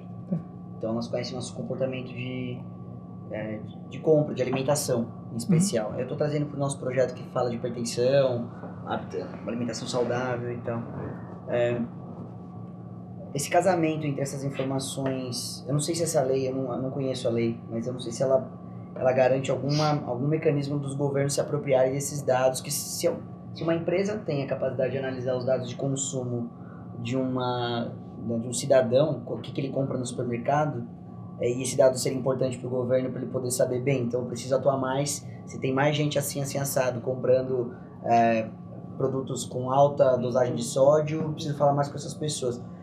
Eu não sei se essa lei garante isso, ou se a gente precisa pensar numa regulamentação que garante que essas empresas compartilhem dados específicos com o governo. Tá. Não pode ficar concentrado na mão de uma corporação privada, um dado que. Né? Essa lei ela, ela muda o panorama de que as empresas podem fazer o que quiser com os seus dados. Uhum. É, que foi o que, né, o que aconteceu com o Facebook vendendo os dados para a Cambridge Analytica e para outros milhares de, de compradores que não foram descobertos porque não fizeram, é, digamos assim, não, não, não tomaram ações tão, tão polêmicas ou elegeram um presidente através disso. Mas, cara, não, essa lei não, essa tua pergunta, a resposta não, não dá essa abertura porque os dados eles são de uma forma privados, então eles meio que pertencem à, à empresa, à fintech, ao cartão, ao banco. Aí a gente precisa falar assim de uma regulamentação é, que consiga trazer. O que acontece hoje daí são parcerias. Assim, se, se o governo consegue uma parceria com a empresa tal e essa empresa está tranquilamente disposta a abrir mão desses dados ou negociar de alguma forma, vender para o governo esses dados, porque dados hoje são um negócio. Sim, sim. São um negócio Ou grande muito negócio. lucrativo, onde eu, por exemplo, tenho, tenho amigos que, que trabalham vendendo dados. Sim. Ele- Eles, implementam o que chama third party data. né? Eles, eles, eles, pegam dados é, de comportamento é, de pessoas que frequentam sites de varejo, etc. Tal, e-commerce, ah, lojas americanas, Walmart e tal, e vendem esses dados para grandes anunciantes, por exemplo, para entender o padrão de consumo. Então é um negócio muito lucrativo, né? Até porque Eu fiquei- fiquei imaginando. não é, até porque no setor do marketing é, é onde tem muita verba também, né, cara? Sim. Então, assim, tem soluções para isso que também tem muita verba, né? Tem gente querendo pagar por isso. Enquanto não tem uma regulamentação para isso acontecer, eu acho que é mais na, na questão da parceria, mais na questão de, do governo conseguir ter acesso. Por exemplo, a- de novo, né? Trago o exemplo lá. O pessoal da, da Prefeitura de Curitiba conseguiu uma parceria com a Yellow e a Yellow vai abrir os dados é. para o governo. Mas é, eles não são obrigados. Se eles não quisessem, eles não iam abrir Uhum. e não tem nada que o governo faça para isso, a não ser que mude de fato e seja uma obrigação das empresas abrir isso. Mas sim, eles sabem. Inclusive, você até falou de supermercado. Tem um, um case da, da Target, bem famoso, né? Da gestante. Né? Que através do padrão de, con- através do padrão de consumo dela é, e análise dos dados, então, a partir do, daquilo que ela comprava, é, da, da periodicidade que ela comprava e tal, eles descobriram que ela estava grávida antes dela. E, e começaram a oferecer fralda, inclusive. E aí o pai dela queria, tipo, O pai dela queria. É, tretou com a Target. Tempos depois ele descobriu que. Então, que eles estavam certos, é verdade. Muito. Eu tenho duas perguntas e antes de fazer as duas perguntas, tem uma frase que eu ouvi num outro contexto, mas que eu acho ela muito válida, é, que é quando você não paga por um serviço, o produto Você é você. serviço. E essa frase, eu acho que para essa disponibilidade de dados gratuitos é, é muito verdadeira. É, mas então, duas perguntas. A primeira você falou sobre os cursos gratuitos que você recomenda tal. Existe alguma informação mínima que você acha que a gente tem que ter se a gente quer se apropriar? Tipo, alguma. Como preparar o terreno se a gente quer é, se especializar ou entender um pouco mais de, de ciência de dados? A segunda coisa que eu queria saber é que a gente trabalha muito com parceria e a gente tem parceiros de diversas áreas, implementadores, avaliadores, etc. É, qual é o conhecimento mínimo que a gente tem que ter para conversar com uma equipe de análise de dados? Legal. Primeiro sobre competências, que foi o meu maior calcanhar de Aquiles quando eu comecei a aprender sobre isso, porque eu fui o louco do Google que não sabia por onde começar, então eu fui ver tutorial de YouTube, fui ver, ler fórum e tal, e a minha curva de aprendizagem com certeza foi muito maior que as pessoas que, que sabiam, né, que tinham ali uma, uma, uma orientação. É, habilidades. Acho que a primeira de tudo, que, que serviu muito para mim, principalmente porque eu vim da área, vamos, vamos chamar no, no- no popular humanas e exatas, eu vim mais de humanas. Eu sempre fui da área mais de criatividade, pô, eu fotografava, eu queria ser diretor de cinema, sabe? As coisas assim, tipo de. não tem nada a ver com dados, assim. Eu, eu, eu queria ganhar dinheiro com as coisas que eu achava bonito e tal. Netflix provou o contrário. Pô, pois é, né? Quer ver? Vou dar um currículo pra ele. E aí, cara, eu comecei a me ligar nisso, nisso de, de utilizar o dados para marketing, depois me envolvi com o movimento de Data for Good e tal. Mas eu- a primeira coisa que eu aprendi foi raciocínio lógico e analítico. Primeira coisa que eu aprendi, porque eu percebi que, que para vocês entender, manjar um pouco de estatística, de modelo preditivo, de análise de dados, de, de linguagem, Python, R, SPSS, enfim, e outras plataformas depois de, de, de análise, né, de Power BI, a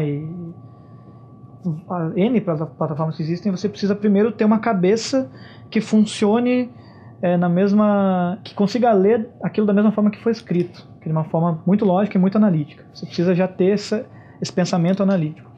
E aí depois eu fiz um curso introdutório de ciência de dados, introdução ao data science, que tem lá na Udacity, paguei 29 reais. Assim.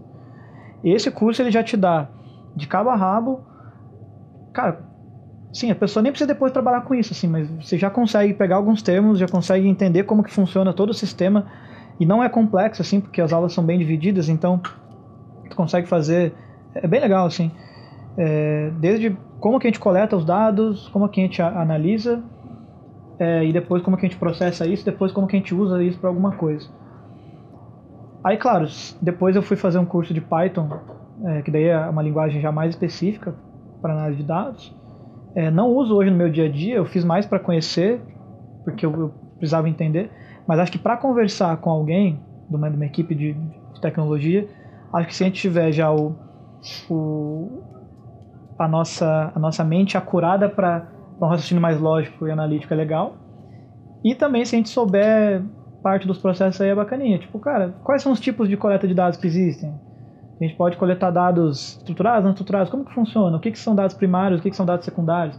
Acho que isso já, já vai facilitando no meio do caminho, porque esse Technicase, infelizmente, ele ainda existe, né? Não, não tem uma linguagem geral que todo mundo fala e todo mundo conversa. Cabe a gente meio que, que aprender, ou daí outro vai aprender na mar, sempre perguntando, o que, que é isso aí que está falando? Ou já, já aprender pelo menos a, a, parte mais básica aí, e aí você vai ver que já vai metade do caminho andado já. Para mim, pelo menos foi isso. Acho que é legal também dar uma olhada em aplicações de tecnologia. A gente muitos conceitos a gente acaba pegando com é, coisas que já estão sendo feitas assim na, na, prática, né? Então a gente começa ah, pô, os caras usaram dados para fazer isso. E aí tu tem um problema parecido, uhum. ou tem algum processo que parecido e aí tu começa já Fala, pô, se eu fizesse, se eu buscar dados desse, desse, desse tipo e tentar resolver aquele problema, talvez funcione.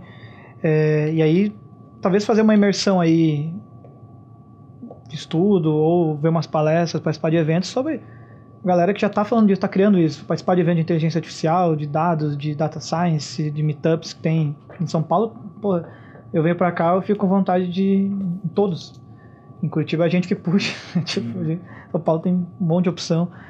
Então acho que, que, que tem esse, esse cenário também de entender um pouco sobre tecnologia exponencial, porque no fundo, isso aí também é só ferramenta, né? A tecnologia ela muda daqui a pouco, então se a gente ficar, tipo, ah, fiz um curso lá e sei, e não está trabalhando tanto no dia a dia, acho que a gente acaba perdendo até um pouco, porque também não está falando sobre isso, então não fica gravado. Só, só o fato de conversar sobre isso já, já vai que vai.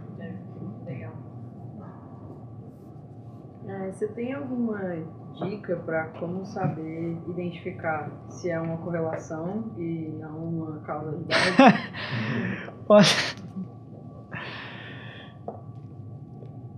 fazer teste, fazer análise, é, basicamente. Assim, né? tipo, é... Isolar as variáveis, não, É isso aí, teste AB, essas é, coisas. Você ficar isolando meio que. É infinito, é exatamente, é infinito. Não, geralmente tu levanta a hipótese, né? Daí tu, é, você cerca, daí teu, é por isso que precisa ter uma pessoa que, que que né, de nós, seres humanos, para poder também já, já ter esse entendimento daquilo que eu vou testar, porque a, a própria é, prova da causalidade vem muito da, das nossas né, mirabolâncias aí. A gente levanta as hipóteses e, e depois vai, e depois vai, vai testando. É, porque a correlação ela se dá só de você olhar, né? E, e, e tem muito e, é perigoso isso, porque hoje tem muito, muita gente que fala que só a correlação basta, assim. E é bem perigoso, porque eu, eu acho que em algum momento a gente vai chegar em respostas muito erradas, assim. Claro, Pô, isso não é ciência. Exato, é exatamente. Será que, será que a causa de, de, de assassinatos é, realmente é por conta disso ou daquilo? Ah, deve ser, porque está aumentando. Mas, não, mas, é, mas, mas, mas, mas, às vezes existem outros fatores que, que, que, que podem ser levantados. Então, é teste mesmo, é análise estatística e ia fazer o que o que, o, que o método fala para fazer. Assim. Tem muito segredo. Este foi o Telos Insights com as participações de palestrante Lucas Dieter, locução Leandro Pazini, captação e edição de som Maureen Schramm.